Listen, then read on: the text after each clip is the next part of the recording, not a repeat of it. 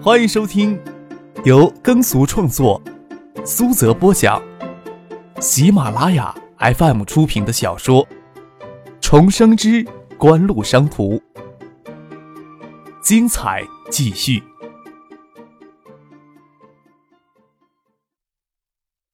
第三百二十二集。西方公司发展的历程总缺乏血淋淋的直观的印象。张可亲眼目睹的教训已经不少。有些民企或者国企的规模做大做强之后，他们的领导者已经不仅仅是骄傲自满的问题了，他们往往刚愎自用，听不去别人的话。有些人的脾气会暴躁，心情会变得浮躁。他们这时候最大的敌人不是竞争对手，而是他们自己。张克谈了很多内容，陈先生能感觉到张克似乎站在未来的角度来审视今天国内企业的现状了。当然，这也可以理解为张克对企业经营的高瞻远瞩。对陈先生来说，四十岁未到，做到 TI 中国区的总裁的位子，已经已是一个相当辉煌的人。四十岁而已，离退休还早着呢。作为华人，在 TI 公司内部的上升空间很有限了。安吉博先生希望他来整合整个大中华地区的业务。不错，大中华区会是今后十年全球经济发展最有潜力的区域。但对陈信生来说，挑战性与成长性已经不强。也有一些国外知名的电子企业发出加盟的邀请，陈先生一直都在犹豫当中。但是张克这非正式的邀请让他最为心动了。爱达电子走到这一步，光芒四溢。但是往下走去，走到有与 TI、飞利浦、索尼等海外电子巨头并肩的高度，可谓荆棘遍布，极为不易。与 TI、斯高柏、飞利浦、索尼等海外电子巨头相比，爱达可以说是全方面都差了很大一截儿。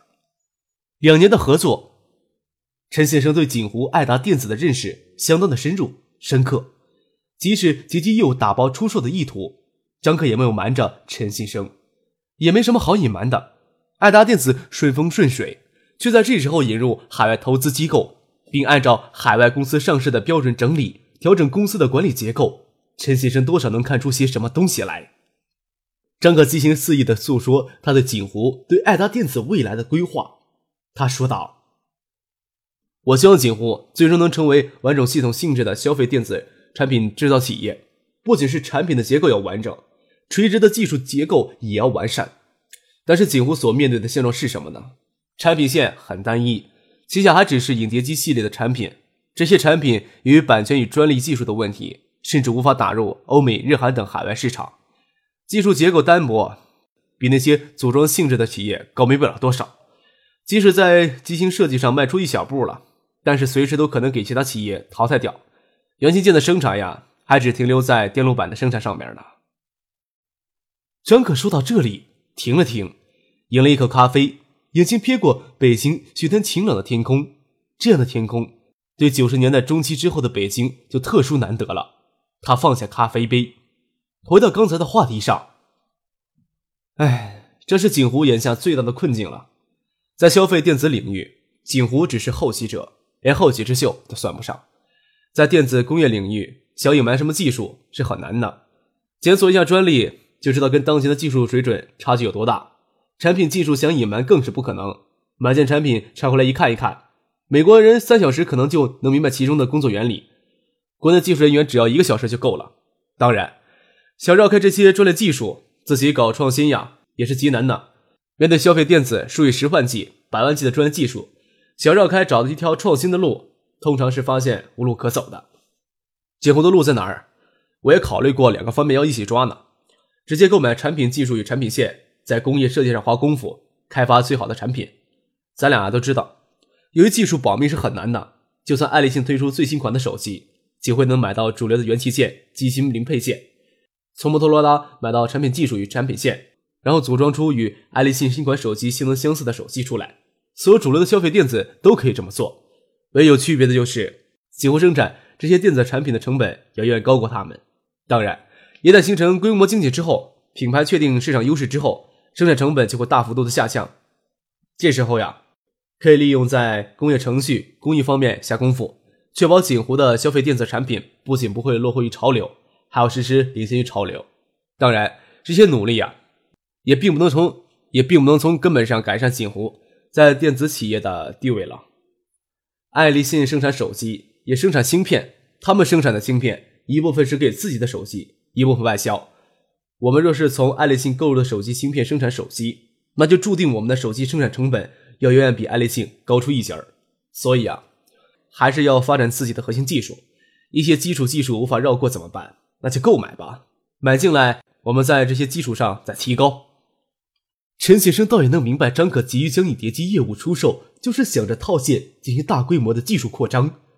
整个消费电子产业链的环节错综复杂，那些越是基础的元器件，投资越是庞大。一个大规模的集成电路机芯生产线就要几十亿的投资。听到张可拿爱立信手机说事儿，下意识的问了一句：“锦湖想上手机项目了？”不仅手机呢，张可笑着说。锦湖想，IDEA 这个品牌能涵盖所有消费电子产品。我会在锦湖电子研究院之下设立大项目部，也会在适当的时期将大项目部、运营部及海外运营部分拆出去，组建爱达集团。你所谓适当的时期，是将只有拥有叠机业务的爱达电子征问？嗯，差不多就那个时机吧。张可说道。大项目部主要的职责就是购买产品技术，丰富 IDE 这个品牌的产品线。只是大项目部现在还没有找到合适的执行官，日后的爱达集团也没有找到合适的执行官。陈先生听了怦然心动，却按捺下性子问道：“我看苏京东倒是很合适呀。就锦湖目前的人力资源结构，要组建爱达集团是类大项目，最合适的人员就是苏京东。但是仅仅局限于内部，锦湖就永远突破不了自己的局限。”张可说道。爱达集团谁来主持较为合适？我与苏京东、丁怀讨论过这个问题，他们向我推荐你呢。苏京东主动承担运营部的职责，主要负责大中华地区的业务。张可平静地看着陈新生。大项目部会形成一个决策机制，丁环、苏京东、蔡飞娟、周游，还有新晋聘任的海外运营部经理肖敬成、北美技术研发基地的总裁陈汉章，都是这个决策小组的成员。陈新生抿着嘴。大项目部将是锦湖体系里面权力最大的部门，无论是引进技术还是引进产品线，都要动用庞大的资金，并决定着整个锦湖体系下一步的发展方向。在这个体系里面，蔡飞坚主持的锦湖控股貌似最顶层，即日只起到爱达与星光之间的资金流动渠道与资产监管的作用。锦湖电子研究院对锦湖体系内消费电子制造以及研发领域的资产控股。爱达集团才是这个体系日后的核心，大项目部更是核心中的核心。决策小组将是这个体系里面最高级别的管理人员都包括进去。除了丁怀、苏京东、蔡飞娟、周游之外，陈汉章、萧敬腾都是新聘用的。现在要将陈先生拉进来，而且是主持这个决策小组。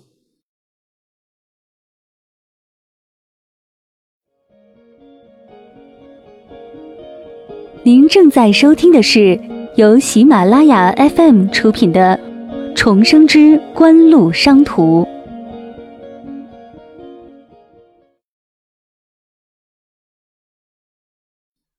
锦湖体系是一个复杂的体系，专业水准不精湛的人就会将所有的资料研究遍，也看不出这个庞杂的体系竟是一个未满二十岁的少年拖起来的。但是这个体系却没有一点的混乱。现代企业要不玩一点资产游戏，那就不叫现代企业了。陈先生并非一点顾虑都没有，在过去的两年，TI 与艾拉之间的业务都是由他负责。他在 TI 任期结束之后转任爱达，却不晓得 TI 总部的高层与董事会成员会如何想。TI 总部甚至可以限制陈先生就职爱达。张可似乎能看得出陈先生的顾虑，说道。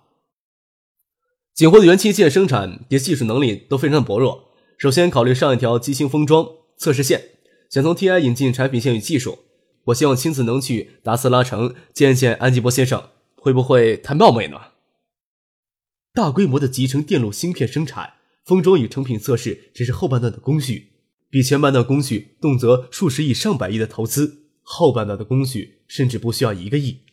由于台海两岸关系这两年偏于紧张，爱达电子所能开发的碟机控制系统等各类芯片都委托 TI 代工，不能寄厚望于台积电。TI 代工厂生产出来的芯片就由爱达电子下属的元器件分公司负责，与其他电子元器件插装到电路板上。元器件分公司的生产在要求不高的时候，甚至手工都能完成。锦湖想进一步跨到大规模集成电路的生产，那是不可能的。就算 TI 能够提供完整的技术与核心技术管理团队，锦湖要筹到上百亿的资金才行，还需要培养出足够多的高素质的员工。上一个芯片的封装与成品测试生产线，倒是一个现实的计划，差不多只需要投资一个亿。芯片封装与成品测试又不是只有少数几家垄断的技术，而且仅爱达电子所提供的。芯片封装、成品测试的业务就足以将整个工厂都喂饱。这个工厂所生产的碟机控制芯片，不仅可以提供爱达电子自身的生产的碟机，也可以向星源电器等碟机厂供货。这将进一步推动锦湖在元器件供应商进行靠拢。当然，爱达电子与 TI 合资上进行项目时，张可都没有动过亲自要去 TI 德州达斯拉城谈项目的念头。这次要引进的项目规模。与技术等级都远低于进行项目，张可亲自跑一趟，自然是想为陈先生顺利转任的事情与 TI 总部那边达成和解协议。当然，TI 是全球最重要的手机芯片供应商，张可虽然希望陈先生到爱达之后再由他来主持这个手机项目，此时与 TI 初步的接触还是可以的。且不管此行的结果如何，张可却表现他十足的诚意。陈先生笑着说：“安吉波先生呀。”对克少是十分的欣赏，说好奇可能更准确一些。只是听说菲利普的邀请被克少无情的拒绝之后，就没动过心思邀请克少去打色拉了。去荷兰？张克摇了摇头。荷兰是北欧吧？我在北京都觉得冷，冬季去荷兰实在提不起兴趣啊。这个季节去德克萨斯正是合适呢。陈先生笑了笑，说道：“那么我尽快安排此行。”好吧，我在北京度假也就到年初五结束。爱达电子九六年与 TI 合资投资两个项目：泰推光电研究院、泰推光电制造有限公司机芯项目，合资总额达到四千万美金；委托 TI 代工生产系统控制芯片近一千万美金，向 TI 采购解码芯片约一亿美金，共联合开发第三代解码芯片。在整个大中华区，TI 的客户与合作商很多。但是比起爱达更重要的客户商却没有的。抛开这些不论，仅仅是一个年纪未满二十岁的青年，能在一个短短两年的时间以内创建一个销售额突破四十亿的电子企业，就足以引起 TI 总部那边的好奇心了。陈先生跟 TI 总部提起张克有日拜访总部天安董事长、首席执行官安基博甚至没等陈先生在岳阳电话里将事情汇报完毕，就直接将邀请函写就了。让秘书传真给陈先生。锦湖以爱达电子名义赞助的冬令营年初五就正式开营。唐静随婉彤带着芷彤年初四就乘飞机返回了海州。张可人在北京等刚刚成为锦湖高层还没有多久的焦俊成、陈汉章以及傅俊等人飞来北京与他会合。他们从北京直接飞往 TI 总部所在的美国南方工业重镇达斯拉。许思直接从香港飞往达斯拉与他们会合。至少名义上，越秀香港公司这时候还是 TI 与爱达电子最主要的中间商了。张可没有去过达斯拉，在他的印象当中，达斯拉除了德州仪器之外，就是小牛队颇有名气。此外，还知道达斯拉距休斯顿很近。但是九七年，美国的 NBA 还是乔丹的时代，至少在张可的印象里就是如此。他都计划着要不要去看两场公牛队的比赛。乔丹宣布第二次退役离开公牛之后。张可都没有完整的看过一场篮球赛了。张可他们抵达达斯拉之前，听说达斯拉的天空正下着雨。二月十四日夜，在达斯拉沃斯堡下了飞机，天气放晴。透过接机大厅的玻璃，夜空灰暗，梅月横在接机大厅的气窗之上。张可乍一眼就看到了许思。许思穿着条浅蓝色的牛仔裤，咖啡色的高跟长靴，棕色一切外露出一角宝蓝色衬衫的褶皱衣领。紧紧地盯着他从眼前的人流，有着幽微的明艳。许思的航班提前一个小时就到了达斯拉，他就在叠机大厅等候张克他们。接机大厅的人流量很大，张克招手高声招呼，许思看到他们，依然露出一笑，兴奋地摇手走过来。T I 的公司来欢迎的人已经到了机场，刚刚与许思站在一起。安吉博的个子很高，看上去比实际年龄要大许多，有老成持重之感。他看到陈启生与张克走过来，脸上还是露出他难得的笑容。安吉博执掌 T I 的机会很偶然，是因为他的前任在夜里突发心脏病逝世，才给突然任命的。但是他执掌后的 T I 就焕发出勃勃的生机，真正的成为了全球半导体的领军企业。安基博亲自到机场来迎接张可，倒没有太大的意外。他读过安基博这一世可能会在八年后出版的传记，知道他做事儿一丝不苟，重要客户都是要亲自招待。到机场迎接不过是他表示对客户重视的常用把戏。当然，在全球范围，爱达电子还不算是 TI 的重要客户。大中华区的计算机与网络普及率还很低，TI 最主要的业务区是在经济发达的国家与地区。张可用流利的英语表达他受宠若惊的心情。